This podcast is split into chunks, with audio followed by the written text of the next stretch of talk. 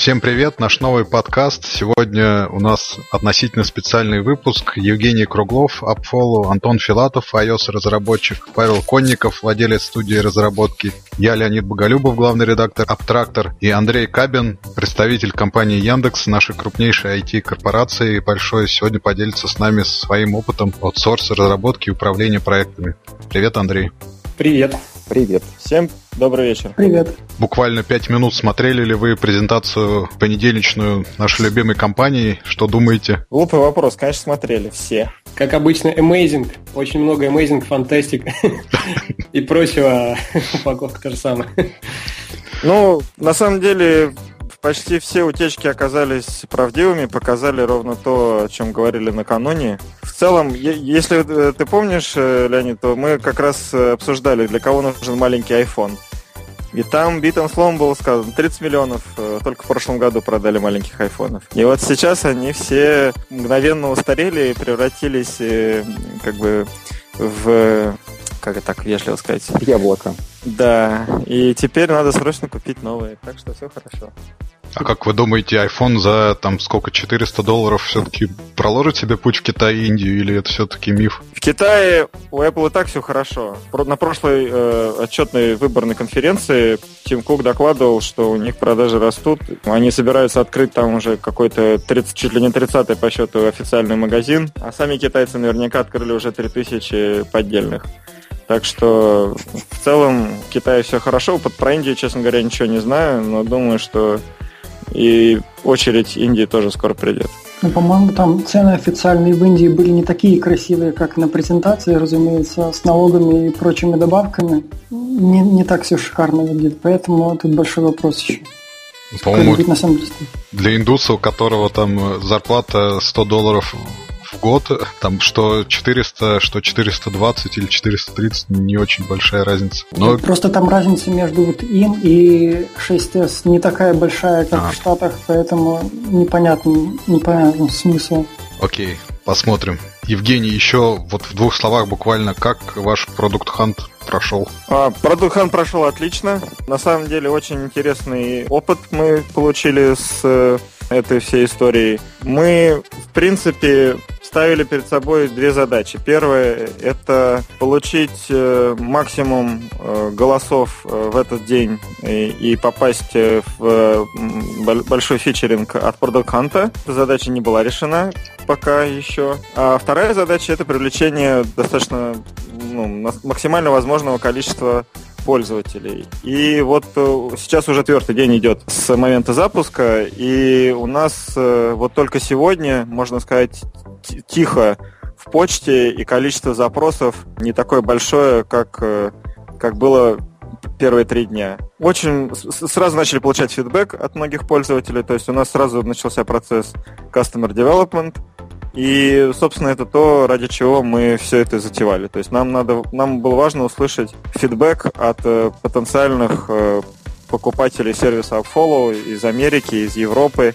И на самом деле к нам пришли из Азии, мы увидели, что есть несколько ресурсов на китайском, которые вчастую перепечатывают Product Hunt только на китайском. Там тот же дизайн, все то же самое, те же голоса, один к одному все те же самые продукты, которые на Product в этот день фичерились, за исключением того, что все с иероглифами. Вот. Мы там тоже сколько-то голосов получили, тоже оттуда приш, пришло иное количество потенциальных наших пользователей. И у нас теперь задача вот э, не растерять весь этот большой объем базы. Если я не ошибаюсь, у нас 400 с небольшим голосов, и это вот примерно совпадает с количеством пользователей, которые оставили заявки на, на сервис. Так что мы очень довольны. Ну, конечно, плохо, что мы не получили, ну, мы не заняли первое место, мы не получили большой баннер, тогда, наверное, мы могли бы рассчитывать не только на больше интерес со стороны пользователей Продаханта, но и, например, какую-нибудь заметку на TechCrunch, но, видимо, это будет все остается на будущее, то есть мы не теряем надежды, что TechCrunch напишет на нас в следующий раз. Ну что, Отлично. поздравляем вас. Поставил да. плюсик да. на Product Hunt, Да, спасибо большое. Ну, в каком-то смысле это был такой тестовый запуск, хотя мы к нему достаточно хорошо готовились, то есть э, мы, мы не хотели профукать такую возможность. Мы не хотели, чтобы это все, ну, как сказать, для галочки сделать. Задача была, конечно, получить максимум узнаваемости среди прочего. И, ну, вот пока видно, что мы в каком-то смысле еще не совсем дотягиваем. Большинство отзывов, которые мы получили, были достаточно по делу и на самом деле касались именно упаковки продукта. То есть люди реагируют на сервис, говорят, сервис хороший, но, ребята, вот мы там не понимаем вот это, вот это, вот это.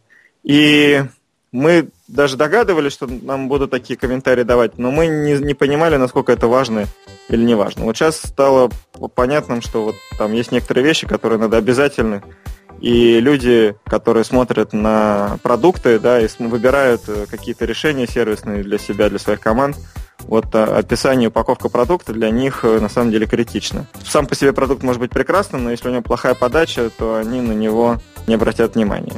Пока для нас это не было существенным, и мы вроде как справлялись, и нам казалось, что все хорошо. Но вот для массового продукта все-таки надо упаковку менять и делать ее более презентабельной. Хочу отдельно поблагодарить всех тех, кто голосовал за наш проект на Продоханте. Спасибо за вашу поддержку. Она была нам очень важна.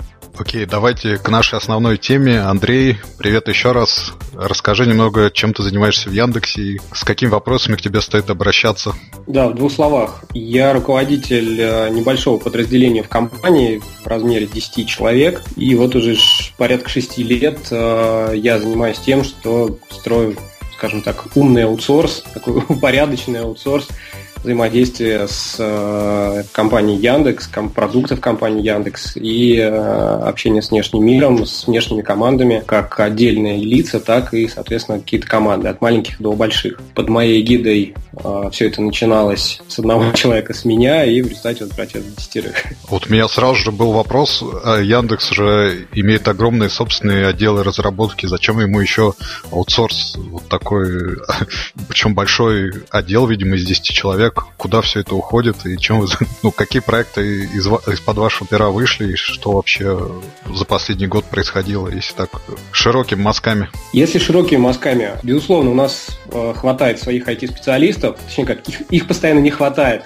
правильно было бы сказать, их очень много, но их постоянно не хватает. Ну и э, есть некая скажем так, парадигма, она существует, наверное, для всех э, больших компаний, что core продукты, э, они обязательно должны делаться внутри, а гипотезы, проверки каких-либо решений или плюс отдельных компонентов для уже существующих продуктов, для ускорения и для удешевления, что ли, можно сделать и на аутсорсе. Вот мы как раз занимаемся тем, что мы общаемся с нашими сервисами, которых очень-очень много, э, помогаем им понять, ну или договориться, что мы будем делать на аутсорсе, как мы это будем делать, э, потом приходим на рынок, общаемся с разнообразнейшими ребятами, с командами э, и пытаемся, скажем так, построить какую-то совместную с ними работу. Мы придерживаемся политики такой, что мы не проекты отдаем, а мы как бы команды к себе внутрь подсасываем, что ли. Из объемов, зачем, собственно, такая большая команда? Ну, давайте так, я не имею возможности говорить э, точно название продуктов, но так или иначе, э, практически все продукты, которые создавались последние там, 3, 4, 5 лет как что-то новое, какие-то стартапы, так или иначе какая-то аутсорсная разработка в них была когда они существовали в разряде гипотез, в разряде проверки гипотез, а вот эти первые клиенты бета-версии, это было сделано с, на аутсорсе. С использованием, э, скажем так, не на аутсорсе, а с привлечением внешних ребят. Собственно, вопрос такой. Какая доля проектов мобильных э, в общем объеме аутсорсовых проектов? А в общем объеме аутсорсных проектов, наверное, процентов 80. У нас также есть э, дизайн, у нас также есть тестирование, у нас есть веб-разработка, но мобильных большинство. То есть компания сейчас переориентирована перспектива, скажем так, идет семимильными шагами в сторону мобильных технологий. Весь мир в этом движется, мы не исключение. Поэтому мобильные клиенты, они для нас, конечно, приоритет. Ну и, соответственно, вытекающий вопрос. iOS, Android делаете одна и та же, один и тот же аутсорсер, или вы... О, нет, у нас... Угу. У нас достаточно много команд, так как много запросов э, изнутри компании, то и команд у нас достаточно много. Я боюсь предположить, ну что-то порядка, наверное, 15 студий. Мы работаем где-то, наверное, с 15 студиями плюс-минус. Андрей, а вот пару лет назад, года два или три, угу. моя компания, которая тогда занималась активно мобильной разработкой на заказной, так. пыталась стать подрядчиком и угу. Яндекса, и не удалось. Мы заполняли такую большую длинную анкету, был у нас, по-моему, скайп-колл с кем-то из ваших ребят, и потом тишина, из чего мы сделали вывод, что мы не подошли. А mm-hmm. Можешь э, вкратце рассказать, э, как вы отбираете команды, какие критерии, что важно, что не важно, и на что вы там обращаете внимание, а на что можете закрыть глаза? Да, конечно. Я сейчас, боюсь, не смогу прокомментировать, э, почему не связались, потому что... Да, это не важно, но это я так просто. Может Камень, небольшой камень. Подколоть, конечно, хочется же немножко. Как без этого.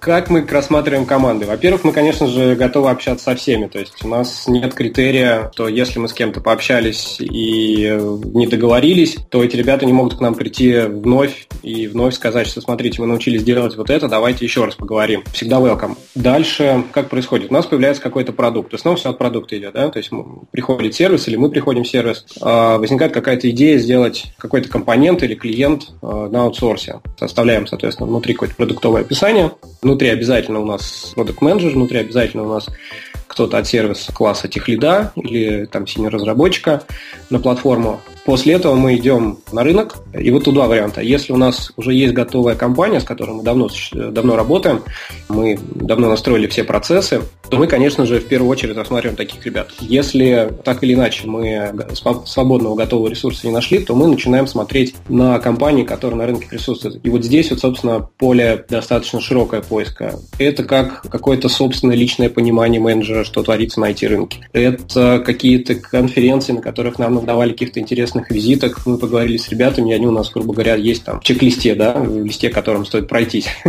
Это какие-то ближайшие контакты из почты, которые написали, поделились какими-то своими интересными разработками, э, наработками. Мы с ними уже там тоже успели поговорить и знаем, что вот они существуют. Либо это просто тупо зайти на какой-нибудь э, рейтинг и посмотреть, э, какие команды там сейчас существуют, почитать про них, там, не знаю, на Хабрахабре, если они есть, почитать про них где-нибудь в App Store отзывы про их продукты, ну и вот так вот. Что происходит дальше? Дальше мы берем такую команду, мы с ними садимся и мы разговариваем. То есть вообще, что ребята делают, как они это делают, почему они это делают именно так. Мы показываем свою инфраструктуру, говорим, что надо работать в ней. Вся инфраструктура у нас внутренняя. У нас э, мы раньше работали с Jira, потом написали собственный продукт, который мы умеем пускать до конкретного проекта. Выдаем ребятам доступы, и они э, приходят целой командой и удаленно садятся к нам, собственно, работать.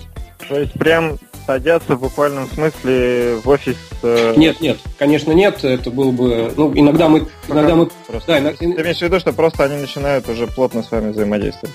Ну да, то есть это удаленно для, скажем так, внутреннего менеджера, для внутренней команды это выглядит, как будто ребята подключились а, из какого-то, не знаю, там, нашего отдельно стоящего офиса, да. Угу. По факту это просто ребята из внешней команды, то есть у них есть определенного уровня доступы до этого продукта, у них есть доступы до всех нужных компонентов, которые расположены у нас внутри. Естественно, бэкэнд мы пилим как бы сами, но если где-то надо, то ребята тоже подключаются. Вот все, соответственно, 15 команд, они вот в таком ключе, собственно, с вами и, и взаимодействуют. Ну, с больш, большей-менее э, степени да. То есть процесс, он как бы един, мы стараемся, чтобы все работали в какой-то единой структуре, в единой для того, чтобы не было разрыва между коммуникациями. Работаем мы в основном применяя какой-нибудь agile, что-нибудь из-под вида. И, соответственно, для этого нужно очень плотно и, и дружественно работать вместе. А сколько вот процесс отбора занимает в среднем? Ну, если это команда существующая, с которой мы уже что-то делали, то где-то, ну, приблизительно, наверное, неделя. Если это команда совсем-совсем новая, ну, скажем так, на процесс поговорить, э, оценку, потом еще раз поговорить, где-то недели две, наверное, ну, плюс бюрократия, где-то неделю тоже две, одну-две.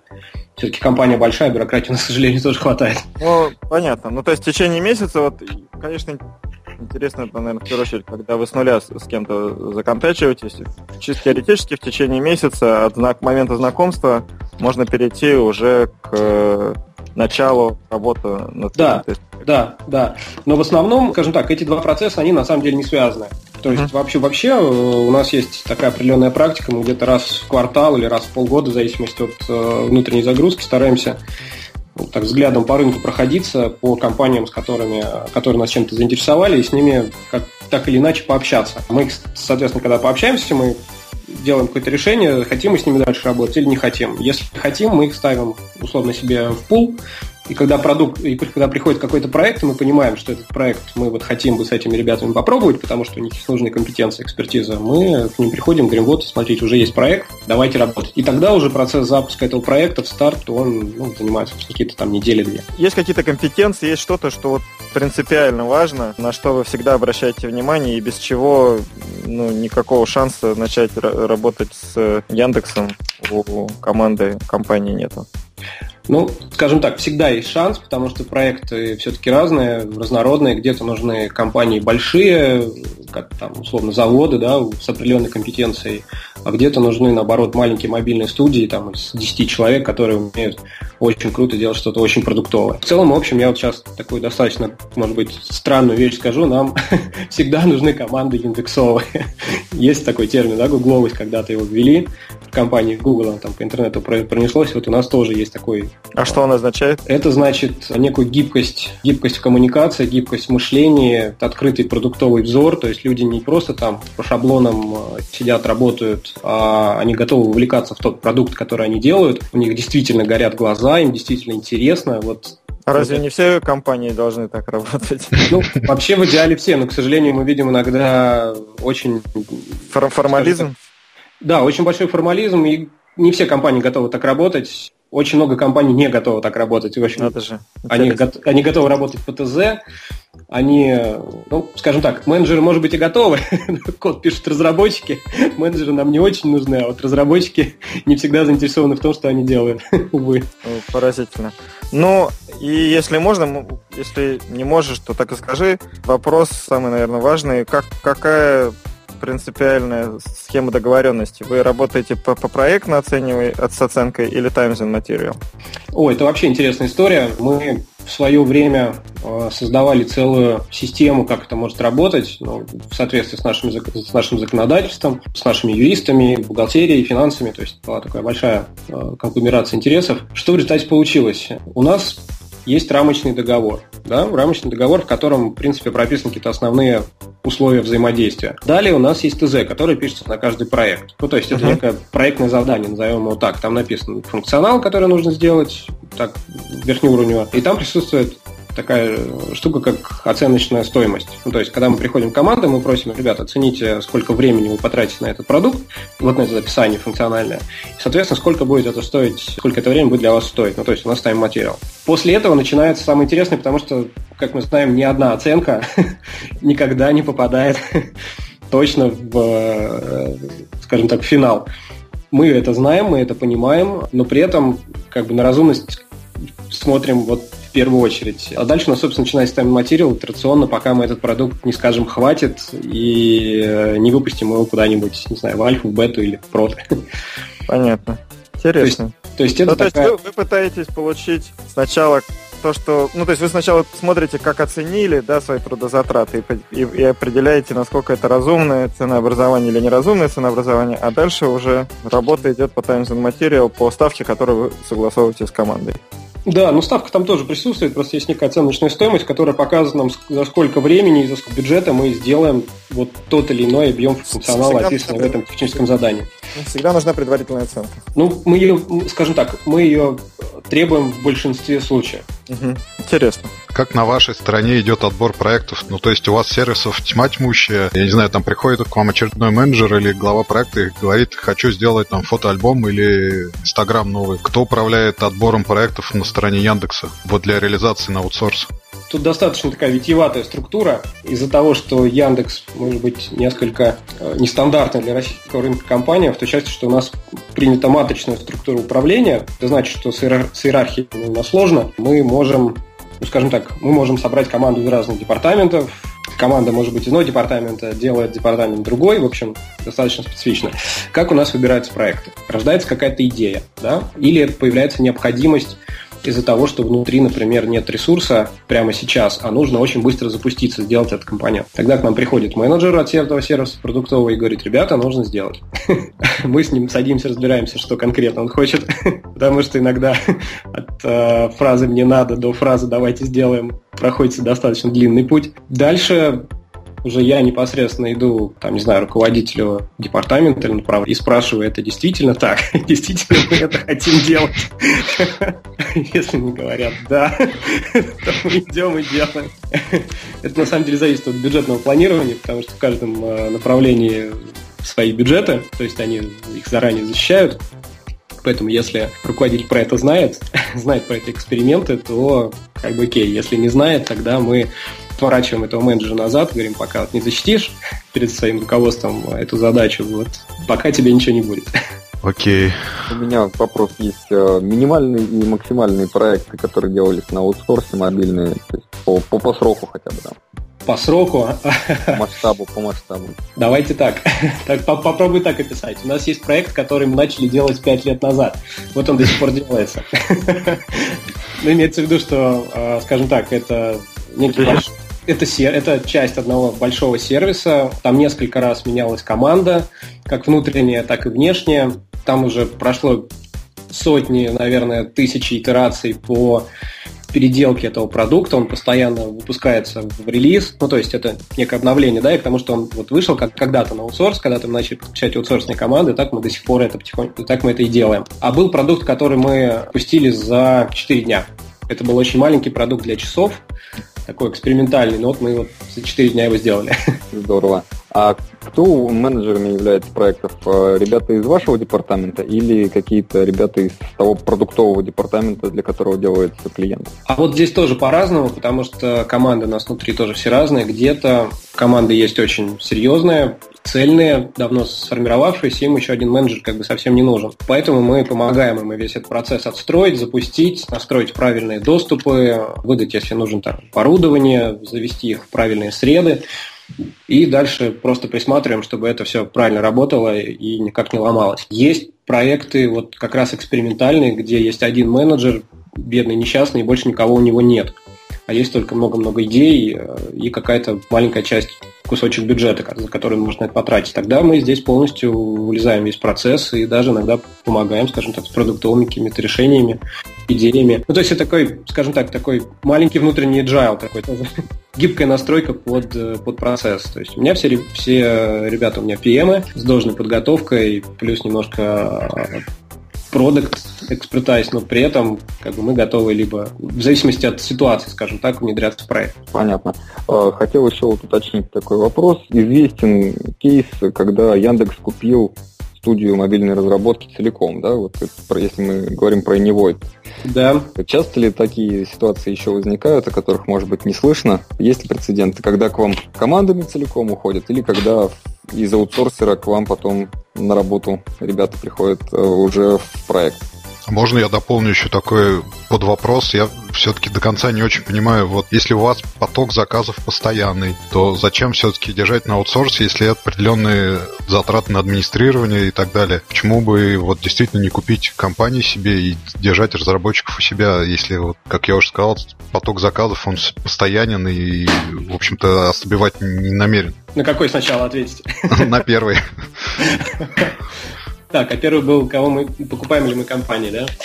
Случай с Anyway, скажем так, он достаточно уникальный. Это очень частный случай, скажем так, потому что Юра Подорожный, собственно, руководитель этой компании, так уж получилось, очень хорошо вписался, во-первых, в Яндекс, во-вторых, у них была очень уникальная экспертиза, которая настолько нам была вот на этот период необходима, что мы, видимо, сделали ему приложение, от которого он не смог отказаться.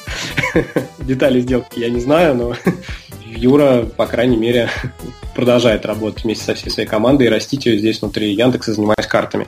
По поводу покупки других компаний. Скажем так, мы всегда нуждаемся в хорошего уровня разработчиков. Вот просто всегда. Я надеюсь, что этот процесс никогда у нас не закончится, потому что когда он закончится, это будет, наверное, что-то неправильно в компании. Но дело в том, что мы, во-первых, готовы покупать не всех. Во-вторых, покупка компании и Headhunt, например, да, если их сравнивать, это абсолютно разные вещи. Покупка компании это очень дорого и бессмысленно, потому что обычно там есть штат специалистов или продукты, за которые тоже по правилам сделки нужно что-то заплатить да, ради трех разработчиков, там, хороших, делать этого крайне не хочется. Вот. Это, собственно, почему мы не покупаем компании часто. А, компании покупаются обычно ради какого-то продукта, покупать ради ресурсов компанию абсолютно бессмысленно, ну, как мое личное мнение, может быть, кто-то со мной не согласится. По поводу того, что Какой у тебя, Леонид, был еще вопрос? Да нет, все, все, все уже ответилось.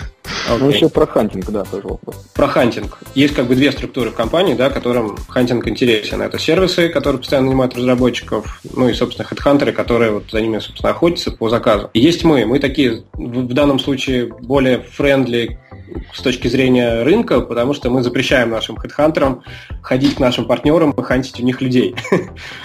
То есть это так, выглядит несколько такая подрывная работа внутри компании, но у нас очень жесткие с ними условия, у нас есть специальная система, в которой обозначены все наши партнеры, и когда случается какой-то казус, мы встречаемся, говорим друг другу, ай-яй, так нельзя делать, там вплоть до разбирательства, что теперь делать, там человека можно это убрать или нельзя брать, ну и прочее, прочее. Но вообще, конечно, по трудовому законодательству мы приветствуем всех разработчиков, которые к нам приходят, мы не имеем права им отказывать. Мы, скажем так, обещаем нашим партнерам, что мы сами не будем приходить и активно кого-то хантить, то есть под окнами с плакатом стоять не будем, если человек сам приходит, но тут как бы уже ничего мы сделать не можем. Ну, собственно, раз про него это дело э, сервисы заговорили, вопрос такой, может быть, что-то знаете, когда же все-таки появится полноценный мап SDK для iOS?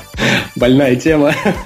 Я, признаться, не знаю, потому что я скажем так, я знаю Юру, мы с ним хорошо общаемся, но я не знаю об их продуктовых планах, к сожалению. А вот вопрос немного, наверное, не относящийся к аутсорсу разработки, но, наверное, к продуктам. Вот буквально только что прогремел Маскарад. Вот купил бы Яндекс Маскарад, и если да, то почему, если нет, то почему? Как вы думаете? Ох, сложный для меня вопрос насчет покупок. У нас есть вообще отдельные ребята, которые занимаются M&A. Вот они могли бы много про это рассказать, почему Яндекс что-то покупает, а почему что-то не покупает. Я больше, наверное, про то, как не купить, а попользоваться. Окей. У меня на самом деле вопрос немного неожиданный и в сторону. Андрей, а ты мог бы о себе немножко рассказать, как так получилось, что ты в Яндексе взял заниматься вот этим вопросом, про то, какой, какой у тебя, собственно, опыт и экспертиза, и, и, и почему тебе доверили такое важное дело? Это вообще история, покрытая мраком, прям с самого начала? Или сначала работать ну, в компании? Ну, ну, хотя бы так э, общими мазками, так прям в деталях, наверное, не, не нужно, но просто интересно, как, э, как ты пришел к жизни такой? Скажем так, так, наверное, сложились звезды, ну, как это обычно бывает. Так получилось, что до Яндекса у меня был достаточно э, широкий опыт работы совершенно в разных отраслях, с разными условиями и на разных проектах, причем они в основном были все, ну, не в основном, они все были IT-направленности. Э, это был как телеком и разработка сайтов, порталов, e-learning, в общем, чего угодно. При этом образование у меня экономическое, я закончил МСИ, в Яндекс я попал, собственно, 6 лет назад. Я приходил на позицию менеджера по работе с партнерами, э, но при этом это, ну, скажем так, была позиция изначально заточенная для департамента разработки. Ну, то есть им нужен был человек, который бы смог разговаривать, скажем так, со внешним миром, понимая нюансы внутренних, внутренних коллабораций, внутренней разработки и при этом зная, скажем так, внешний рынок. Я работал в департаменте развития бизнеса в то время, потом как-то так получилось, что развивалось, развивалось. Я до этого еще проектом поработал, поэтому я понимал, в принципе, что происходит внутри команд, как это строить. У меня появилась гипотеза, что а давайте как-нибудь весь этот процесс настроим, и, собственно, взял это все в свои руки. То есть я начал сначала, договорился со всеми, как должен выглядеть процесс работы с внешними командами, я подготовил всю документацию, написал там ТЗ, регламенты, э, договора вместе с юристами, договорился с финансистами, как все должно проходить, ну и вот как-то так получилось, что вот за 6 лет у меня сформировалась такая своя команда, процессы, по которым мы сейчас работаем. То есть в каком-то смысле ты увидел проблему или решил, что это проблема, да?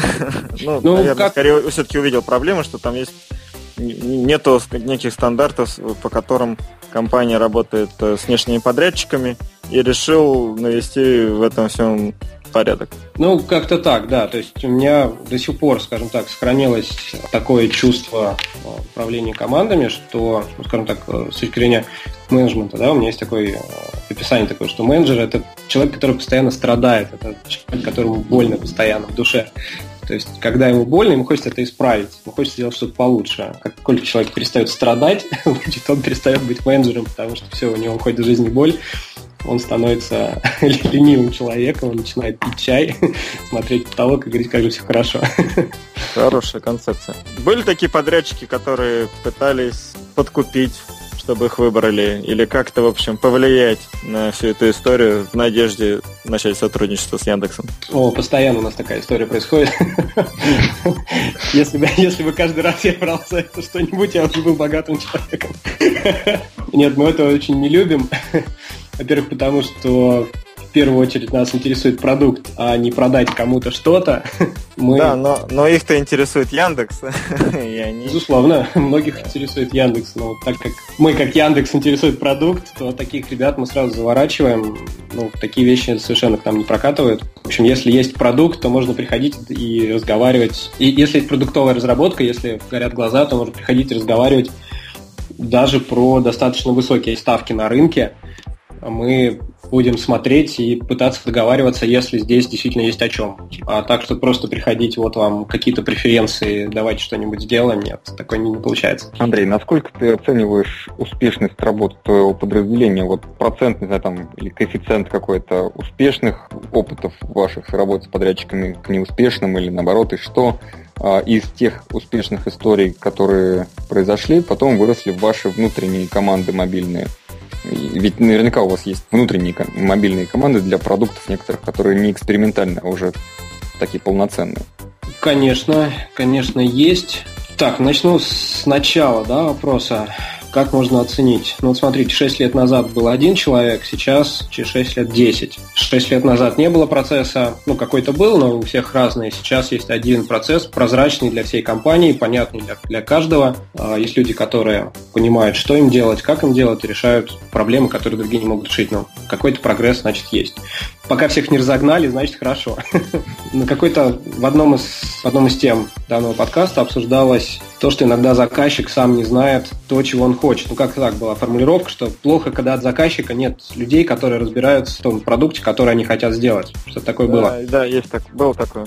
Да-да-да, вот как раз моя команда, собственно, она составляет то ядро, ну, если не считать ребят крутых продуктовых, да, которые у нас внутри команд, которые действительно знают свое дело.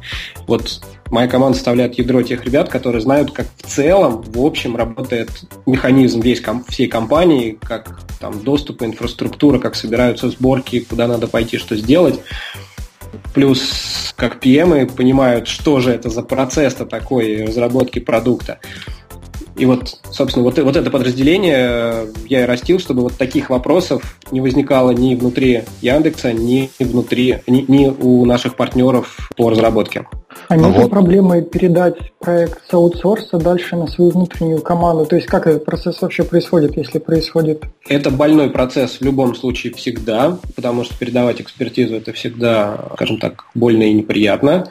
Мы в свое время для этого, ну, скажем так, попытались настроить процесс так, чтобы внутри, внешние команды работали у нас э, в внутреннем трекере, да, ну то есть чтобы команды вот варились в одном продукте, в одном соку, скажем так, вместе. Поэтому процесс этот чуть-чуть немножко улучшился.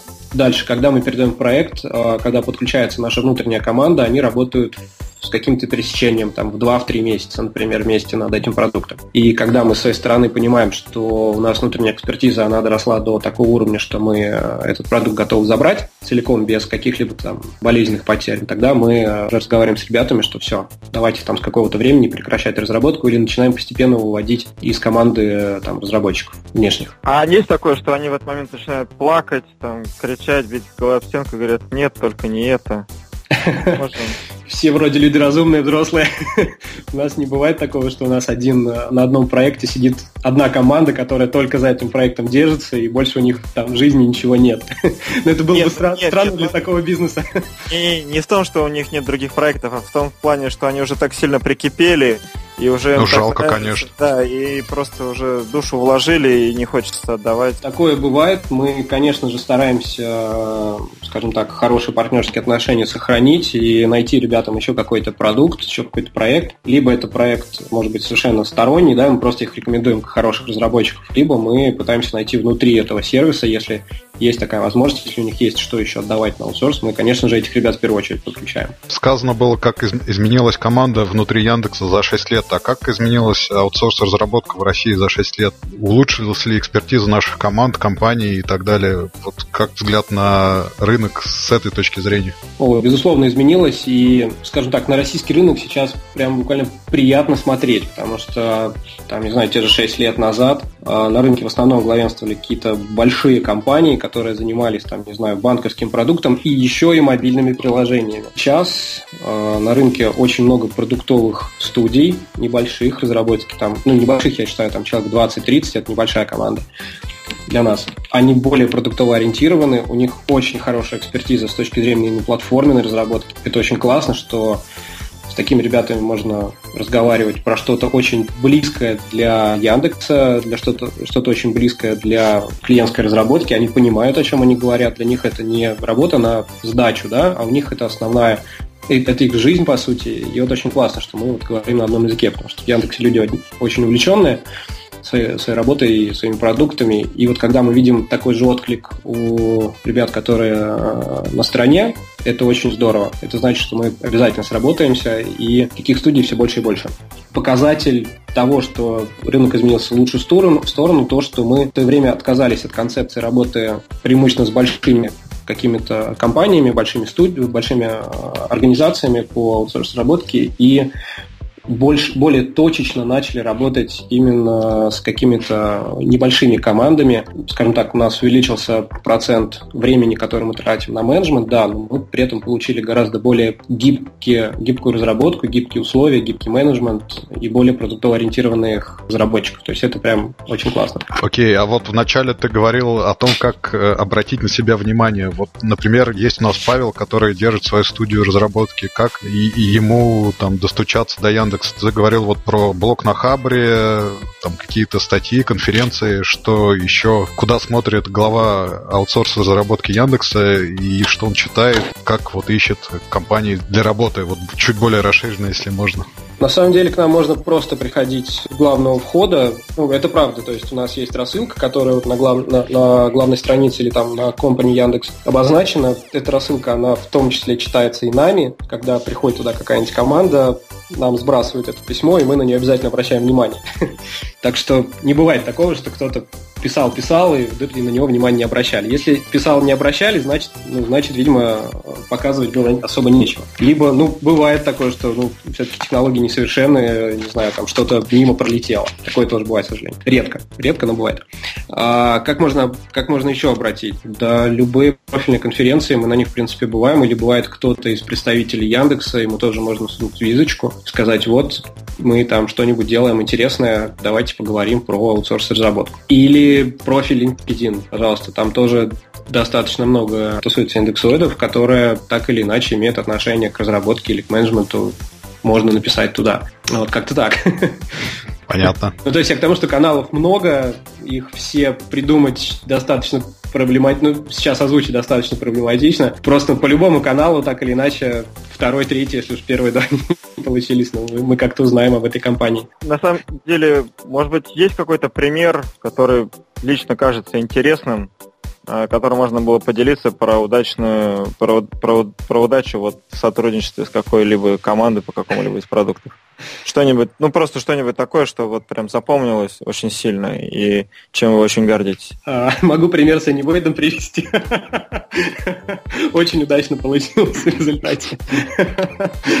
С кем? С кем? С Anyvoid. А, это которых вы тоже купили? Или... Ну, не тоже, мы как раз, это, наверное, одна из, ну, не знаю, уникальных ситуаций, когда мы купили на студию разработки, в которой не было своего продукта, а, ну, имеется в виду какого-то отдельного, который бы нужен был Яндексу, а именно мы купили команду. А, окей. Ну, да, давай, это на самом деле интересно. Очень, это, скажем так, это, может быть, не пример, который мы следуем, но это забавный достаточно случай, потому что мы с ребятами, когда познакомились, знакомство у нас происходит, естественно, все лично, мы пообщались, поняли, что ребята именно продуктовые, именно очень хорошо подкованные в технологиях и в экспертизах э, по различным платформам. Мы предложили им несколько проектов в разработке. Я, к сожалению, сейчас уже не вспомню каких, это было несколько лет назад. Мы год с ними эти проекты делали. Кстати, к нам потом пришли ребята из сервиса, такие, ох, мы горим, давайте мы им предложим перейти к нам в штат. И, э, собственно, вот ребята перешли. Очень забавный случай. Мы так не делаем. Приходите к нам в разряду, что сейчас что-нибудь поделаем, а потом нас купят или там пригласят, не стоит.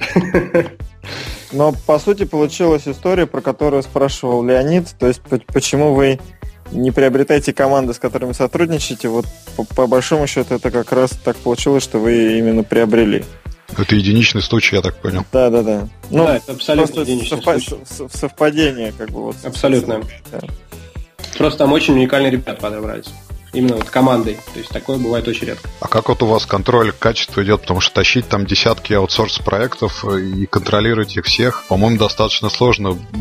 Вот факапили ли ваши партнеры там какие-то приложения и как вот вообще с точки зрения контроля качества QA там все это проходит? Да, конечно, факапят и, безусловно, есть разные разработчики, есть разные команды, за всеми следить очень тяжело. Мы, конечно же, пытаемся это делать, не всегда получается, поэтому тут есть несколько разных парадигм. Парадигма первая. Когда мы делаем гипотезы, откровенные гипотезы, да, то есть мы, ну, правда, код не ревьюем, мы не смотрим в код, мы доверяем, условно, качеству, а, в данном случае, партнеров. С одной стороны, здесь все быть, мы понимаем на начальном уровне, что здесь все придется переделывать, когда этот гипотеза, если она выстрелит, она уже вырастет какой-то отдельный продукт. Либо вторая часть процесса мы всегда подключаем своих QA инженеров, они могут быть подключены либо на стадии прямо разработки, то есть мы не берем тестирование внутри команд а, партнеров, а мы подключаем сразу своих. Либо это обязательно какое-то приемочное тестирование, то есть без него, в принципе, никак, без него вообще никуда не пропустят, ни в бету, ни в прото, особенно. Плюс у нас есть разнообразные у нас в, в TeamCity прикручены специальные тулзы, которые, собственно, проверяют в автоматическом режиме качество кода, но там, правда, на, больше на безопасность, конечно же. Вот. Ну, то есть какая-то какая-то проверка у нас, безусловно, существует. Есть, есть иногда примеры, когда мы подключаем, когда мы совсем не уверены с своей стороны, мы подключаем ребят из сервиса и просим их время от времени посмотреть на кодники, посмотреть, там, не знаю, какие-нибудь э, части кода и, и какой-то свой фидбэк выдать. То есть считают ли они его оптимальным, правильно ли там встроена какая-нибудь, не знаю, там, интеграция с чем-нибудь, там, с нашим, не знаю, паспортом или там аккаунт менеджером, чем-нибудь. Ну, то есть какие-то узкие моменты, про которые мы, например, на берегу знаем. Но в целом и общем мы стараемся партнерам, тем не менее, доверять. Это выливается из того, что когда мы начинаем с командами работать, мы не просто какие-то команды берем, мы приглашаем ребят поговорить. Очень часто это заканчивается ну, таким условным собеседованием. То есть, когда мы выбираем разработчиков на продукт, мы можем несколько разработчиков перебрать, если, если так возможно в студии. А вот, вот. Э, рождается, соответственно, следующий вопрос. Было такое, что нафакапили и надо расставаться? Да, было, были такие истории. Особенно, болезненно? Ну, достаточно болезненно. Любой факап это любая, это, конечно же, боль как для компании заказчика, так и для компании исполнителя. Во-первых, ну, что тут говорить, бренд, скажем так, играет свою роль, когда мы не просто запрещаем упоминать о том, что мы вообще когда-либо работали с этой компанией, но еще и морщим нос, когда нам про нее говорят. Ну, не очень хорошая слава. Второй момент, да, денежные вопросы, они тоже никуда не деваются. Были случаи, когда мы с ребятами расставались, платив им только ну, скажем так, какой-то фактически произведенный объем работ, да, да, минимальный, на какой договорились. Был случай, когда мы вообще не приняли продукт, сказали, нет, ребят, как хотите, мы за это платить не будем, хотите, давайте судиться. В целом, в общем, как бы вы продукт не сделали вообще. Но там, правда, был fix, fix-cost, и ну, там была отдельная история. По Time Material мы обычно выбираем команды, которым мы все-таки доверяем. То есть там факапы, это, знаю, это, наверное, из разряда, с разряда чего-то совсем невообразимо, что может случиться. То есть сейчас факап у нас практически не происходит. То есть либо по вине какой-то совершенно фантастической, когда мы там, не знаю, у нас где-то разработчик уходит. Бывает такое тоже. Люди все как бы разные. Опять же, у нас когда-то давно обсуждался этот вопрос, и был такой комментарий, что заказчик может со своей стороны тоже совершать достаточно много ошибок, и, и продукт может состояться не потому, что аутсорсер плохой, а потому что заказчик там его колбасит из стороны в сторону, и он сам не знает, э, что ему нужно. Ну, я понимаю, что, наверное, для Яндекса эта ситуация исключительная, но были ли ситуации, когда, или были истории, когда проблема была на стороне Яндекса, а не на, не стороне заказчика. Но mm-hmm. не на стороне исполнителя. Безусловно, и я более того скажу, к Яндексу это абсолютно применимо, как и к многим другим компаниям. Может быть, Яндекс даже чуть побольше, потому что у нас очень творческие ребята, да, которые придумывают какие-то очень необычные с точки зрения текущего российского рынка продукты или несуществующие продукты, это все-таки некое определенное состояние понимания, что ли, познания Вселенной. Вот. И, конечно же, с, этой стороны у нас э, очень много бывает непродуманности в продуктах. И, конечно, мы тоже допускаем ошибки. С другой стороны, пока продукт не вылезан до там, состояния, не знаю, идеала, он, конечно же, в прод не пойдет. А, а как же концепция, что если вы довольны первой сессией, то значит вы запустили слишком поздно. Ну, что быть такой довольной первой сессией? Я еще раз, помните, говорил про то, что постоянно боль менеджера. Если он доволен первой сессией, значит, что что-то с менеджером не так. Менеджер всегда недоволен своим продуктом, и это дает ему возможность этот продукт дальше улучшать. Вопрос, скажем так, э, некого набора функционала в MVP, да, то есть который выпускается на, на релиз. Но это все-таки не одна кнопка там с возможностью чего-то, а это некий уже, скажем так, собранный набор функционала, который позволяет решать какую-то человеческую задачу, человеческую проблему. Да, ну, возвращаясь к вопросу, собственно, да, ошибки мы, конечно же, допускаем. Эти ошибки мы стараемся, так как разработка все-таки итерационная, мы работаем внутри, командой. Эти ошибки стараемся мы убирать в процессе разработки. И здесь мы прислушиваемся, кстати, в том числе к мнению наших партнеров, если они готовы высказывать свое мнение. И внутренний бета-тест у нас тоже есть на, на такие проблемы. И бывает иногда мы очень сильно откладываем сроки запуска, хотя там хотели, например, там релиз сделать, там, не знаю, условно в июне, перекладываем, не знаю, там, на февраль, например, следующего года, ну просто потому что мы сделали действительно не то, что хотели, концепт изменился, и надо переделать. Такое тоже бывает, да. Это, это нормальная ситуация для разработки нового продукта. Понятно. И, ну, вы уже, так сказать, пониманием относитесь к таким ситуациям. Ну, конечно, мы, безусловно, каждую ситуацию разбираем, нас и ретроспективы каждую неделю проходят, почему так, почему не по-другому, и ретроспективы после конца проекта, когда мы уже какую-то первую версию выпускаем. В целом, в общем, мы понимаем, что косячить может не только, не только команда исполнителя, но еще и сам заказчик. Это как бы естественный процесс, потому что человеческий фактор, он с стороны заказчика тоже присутствует. Бывало такое, что мы признавали, что продукт получился откровенно плохой, но придраться к разработчикам нам ну, совершенно, совершенно, не, совершенно не представляется нужным, потому что это косяк э, непосредственно внутренних каких-то не знаю, несогласованности, что ли. То есть э, было такое, что вы делали, делали, там, заплатили, но не выпустили? Скажем так, мы не то чтобы не выпустили, мы ну, не, не то чтобы выкинули, мы просто пришлось переделывать этот переделывать. продукт. Ага. Да, то есть добавить такую часть, часть функционала выкинуть, часть функционала добавить. То есть не так, что просто все, ну, заплатили, потратили кучу денег, выкинули и все. Нет, такого не происходит. Все-таки э, как бы продукт начинает разрабатываться после некоторой защиты, в том числе на, скажем так, на адекватность, стоит вообще это делать или нет. А были все-таки такие случаи, когда вот реально выкидывали. Вот мы недавно обсуждали Supercell, который там полирует свои игры до безупречного состояния, и только после этого выпускает, там, по-моему, у них что-то полтора десятка soft launch ей было. 14 убитых 14, игр. да, убитых игр. Вот, ну, я не знаю, может, даже не в аутсорс вашей разработки, а вот внутри собственных проектов как-то были такие случаи или нет? Мне сложно про внутреннюю разработку говорить, но наверняка были. И как большая IT-компания у нас всегда, наверное, э, у нас всегда идет поиск каких-то новых решений, новых, не знаю, новых продуктов, новых историй это все надо пробовать. Навер... Наверняка процентов 90 уверенности, что, конечно, такие проекты внутри компании есть, что-то не получается и что-то выкидывается. Но это, опять-таки, совершенно нормальная история. Насколько я знаю, у Google целое огромное подразделение занимается тоже каким-то research and development, а при этом процент запуска у них там совсем не маленький какой-то. Ну, то есть это, это нормально, да.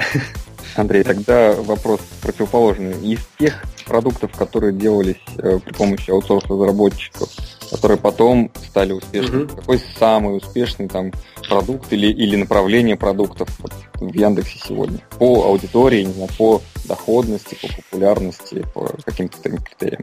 Мне, скажем так, я не хотел бы называть э, название этих продуктов, несмотря на то, что сейчас мы, например, не работаем ни с какими партнерами в данном по данному сегменту. Ну, хотя бы направление, да? Как, как, бы, как бы выкрутиться из этой истории. Ну, локационный продукт. Да, провокационный, очень провокационный. Нет, я давайте все-таки не смогу ответить на этот вопрос.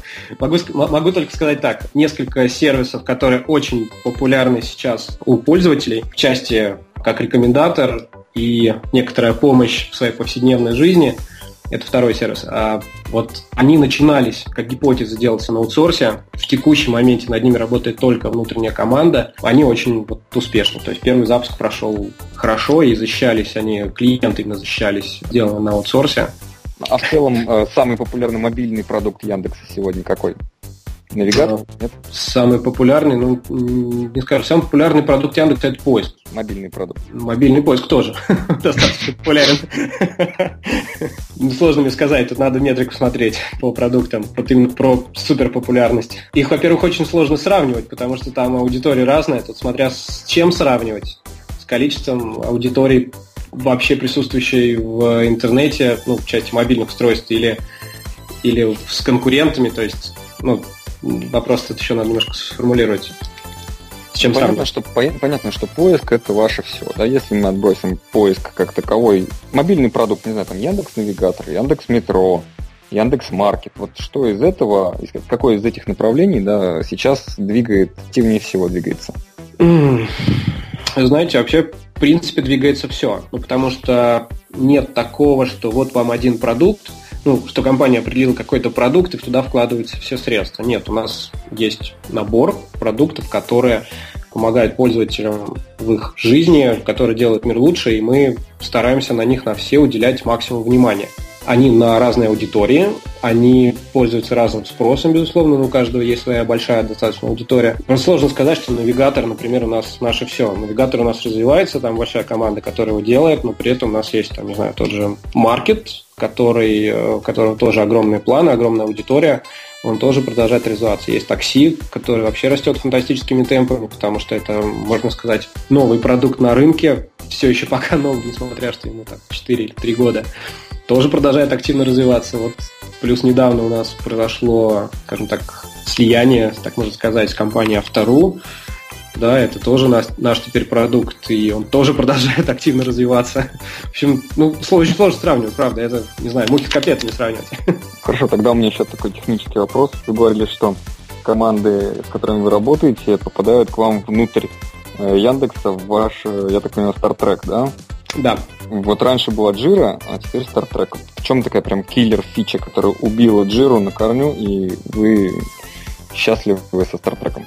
Может быть, есть какое-то такое главное отличие вот этого мифического Стартрека, который мало кто видел? Да, во-первых, в Стартреке гораздо более удобно раздаются доступы до того или иного продукта. Ну, то есть там есть продукт, да, к нему можно точечно выдать доступ внешнему человеку. В такого было сделать нельзя. При этом все остальное закрыть, так, чтобы он вообще никуда не пролез. Плюс там очень правильный friendly интерфейс, к которому мы внутри Яндекса привыкли, с возможностью прикрутить дашборды с любой статистикой, аналитикой и прочим. Плюс Star Trek, он очень масштабируемый. Jira, ну, скажем так, я не хочу ничего плохого говорить о Jira, это замечательный инструмент, но Star Trek у нас работает лучше, потому что, во-первых, лежит у нас на серверах, во-вторых, потому что есть команда своей поддержки, в-третьих, ну, он просто тупо быстрее работает. Что еще, кроме Star Trek, получает э, команда аутсорсер?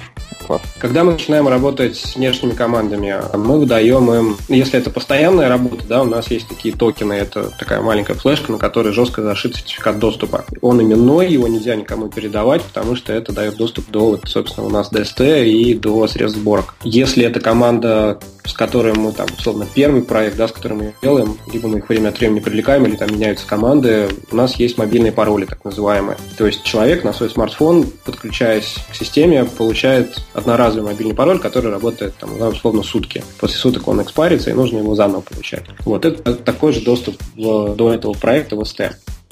А, плюс у нас внутри есть система учета персонала, это Staff, там, опять-таки, разработанный нами. Всех аутсорсеров мы заводим туда, опять-таки, поименно. На базе этого штафа выдаются им доступы, ну, то есть это вся, все связки находится. Ну, вот как-то так. Ну, то есть мы полностью предлагаем всю нашу среду, всю нашу инфраструктуру для работы в ней. Время трекаете, нет?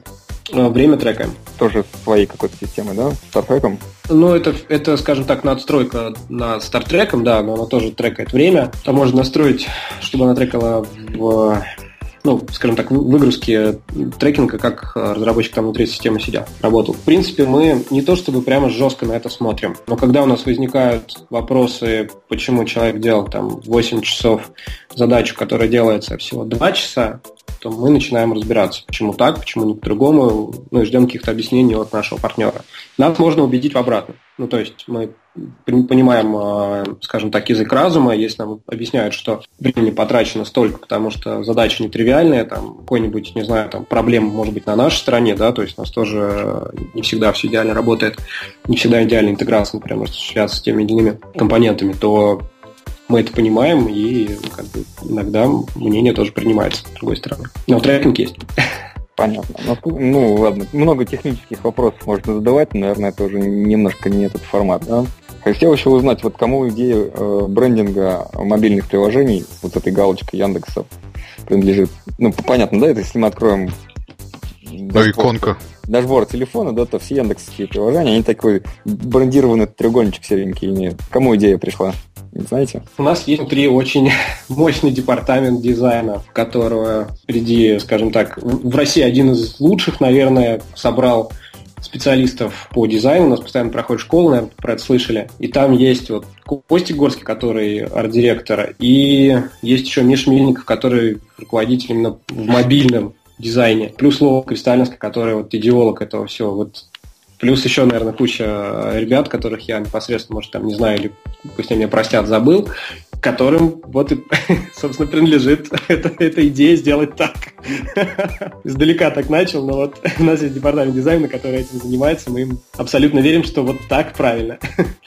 Что ну, здорово, Андрей, круто. Ты упомянул, ты упомянул э, школу э, сейчас дизайна. Вот я слышал, тут недавно запустили школу мобильных разработчиков, очередной да. сезон, да? Сколько часто берете ребят оттуда к себе в команду? Постоянно берем. И какая аудитория? То есть там совсем новички приходят, или там уже опытные ребята из студий, с которыми, возможно, вы работали? То есть какая аудитория школ ваших? Вообще у нас есть э, разные школы. Мы сейчас можем говорить, на самом деле, тоже про разные школы, потому что у нас есть, например, школа анализа данных, там студенты в основном учатся, то есть это некоторые, ну, то есть это некоторый отдельный курс, который читают наши, скажем, можно сказать так, преподаватели да, из состава Яндекса. После этого ребята приходят к нам, а, разработчиками в основном, либо в поиск, либо еще куда-то. Ну, то есть это подготовка математической кафедры или такая мощная какая-то разработческая, ну, не знаю, подготовка, которая основана не на, ну, не информатика, экономика, а именно вот что-то более такого глубинное. Это одна история. Другая история, которая сейчас, например, запустилась, когда идет подготовка ребят, которые будут уметь работать в команде, но при этом они как бы разные, да, то есть есть разработчики, есть менеджеры, есть дизайнеры. Вот в конце это все сольется. Буквально недавно эта школа запустилась. Но это разные вещи. Аудитория, еще раз вернусь, разная. То есть есть студенты, а есть и ребята, которые приходят к нам, например, после какого-то опыта работы и хотят, не знаю, там, поднять свою экспертизу или хотят после прохождения этой школы попробовать попасть к нам куда-то конкретно, например, в поиск, потому что там специ... достаточно специфическая подготовка нужна, очень мощные э, математически э, подготовленные ребята. Ну, в целом школа успешна, да?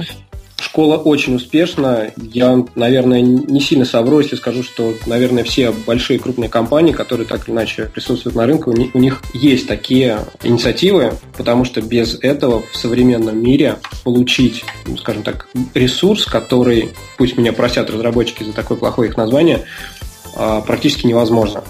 Ну, то есть у нас, у нас очень хорошее в университетах базовое образование, да, но при этом практическое приходится каким-то образом давать ну, самостоятельно, что ли. И вот если мы хотим, чтобы к нам приходили, вообще на рынке были разработчики, которые готовы к современному миру, нужно также помогать нашим универам. Окей. Обширно получилось. Уже мы истощились. А можно я последний вопрос задам? Вот у меня больше такой, наверное, политический. Почему-то со стороны кажется, что последние несколько лет Яндекс все-таки потерял какую-то долику, не знаю, какого-то энтузиазма, дух стартапа. Вот эти дрязги с Гуглом, э, там разборки с государством нашим и так далее и тому подобное. Вот как изнутри кажется культура вот этой компании, лидера нашего IT, она изменилась. Ну, там многие говорят, что отчасти это связано с Сигаловичем. Вот та же Алена Владимирская, совсем недавно я читал у нее, она писала, что раньше хантить из Яндекса кого-то было бесполезно совершенно, а сейчас, ну, это так в порядке вещей. И, собственно, никто даже особо не возмущается, и все там говорят, а куда и что, и не то чтобы бегут, но уже начинают интересоваться, почему так, и вот изнутри это так и, или нет? Вот такой длинный... Да, я понял. На самом деле тут очень сложно ответить. Объясню почему. Этот, ну, скажем так, Яндекс как сам по себе, как дух стартаперства в нем, он не менялся. Он также остался. У нас очень много креативных ребят, молодых и не очень, которые, которые горят глаза, и они готовы менять этот мир к лучшему, да, то есть это люди, которые не смотрят на какие-то материальные вещи, а они живут идеей, живут работой и тем, что они делают. А с другой стороны, поменялся мир, в котором мы живем, да, то есть если там 5-6 лет назад, даже мобильная, например, разработка, да, ее практически не существовало, то есть это была интересная, ну, интересное влияние, или там, интерес, которое только-только развивалось, то сейчас это, например, поголовно развито, и, в принципе, у меня очень много знакомых, которые работают, например, на европейские какие-то стартапы или там на штатовские стартапы, сидя у себя просто дома. То есть раньше такого, в принципе, представить себе было стра- ну, сложно. А сейчас это в порядке вещей. Плюс, как бы, новое поколение, которое сейчас существует, оно не так уж сильно привязано к компаниям, как таковым, оно привязано больше к продуктам, наверное, правильно так сказать, к продуктам или к своим идеям, которые они там, так или иначе пытаются в жизнь воплотить. И поэтому уже сложно сказать, что вот есть Яндекс, он монолитен, люди в нем, и, и, и людей, и, и люди только в нем и им живут. Компания стала очень большой. Если опять-таки там брать начало Яндекса, это же, можно сказать, дружеско-семейная была компания. Там Илья с Аркадием, они там со школьной скамьи, например, дружили. Там люди, которые у нас сейчас руководят компанией, это люди из близкого круга общения. А все остальные это люди, они набрались как бы с улицы. ну, то есть это люди, которые э, продолжают делать свое дело, но они при этом понимают, что помимо компании есть на рынке, есть в мире что-то еще, и это нормально. То есть, да, Яндексу нужно конкурировать сейчас чем-то другим, не только продуктами, хотя продуктами мы еще пока очень сильны и будем этим всегда сильны, пока у нас есть люди, которым интересно этот мир менять и интересно делать продукт для пользователей. Но сам мир меняется, то есть нам нужно соответствовать миру. Вот такой вот непонятный ответ. Окей, непонятный вопрос был, непонятный ответ. Ладно. Я считаю, что если мы говорим об аутсорс-разработке, не затронуть э, опыт Яндекса работы с аутсорсерами из СНГ, я считаю, что это будет ненормально. Был ли такой опыт, положительный, отрицательный? Как у вас это обстоит э, с белорусами, с украинцами и так далее? У нас очень положительный опыт работы с компаниями из СНГ, мы их очень любим, но последний год они стали очень дорогими. Ну, нам очень не нравится работать с ними в долларах. Поэтому мы сейчас практически с ними не работаем. Ну, еще политический, наверное, тоже момент. Нет, мы... момент не влияет нет, никак. Мы абсолютно аполитичные. Ребята, которые работают с нами, они тоже абсолютно аполитичные. Ну, скажем так, есть политика, есть бизнес, есть продукты, которые мы делаем. И основное, вот основной камень преткновения, это, к сожалению, именно экономика. Никак не политика. А в Турции как дела? У вас офис есть в Турции до сих пор? В Турции есть офис до сих пор, все а нормально. А аутсорс в Турции есть? Нет, аутсорс в Турции нет. Это связано с, непосредственно с самим рынком Турции. Там его, в принципе, не так уж много. Окей. Андрей, спасибо большое. Я думаю, у нас, правда, вопросы уже закончились. Или мы устроим вторую сессию вопросов спасибо и ответов. Всегда спасибо. Пожалуйста. Было очень интересно.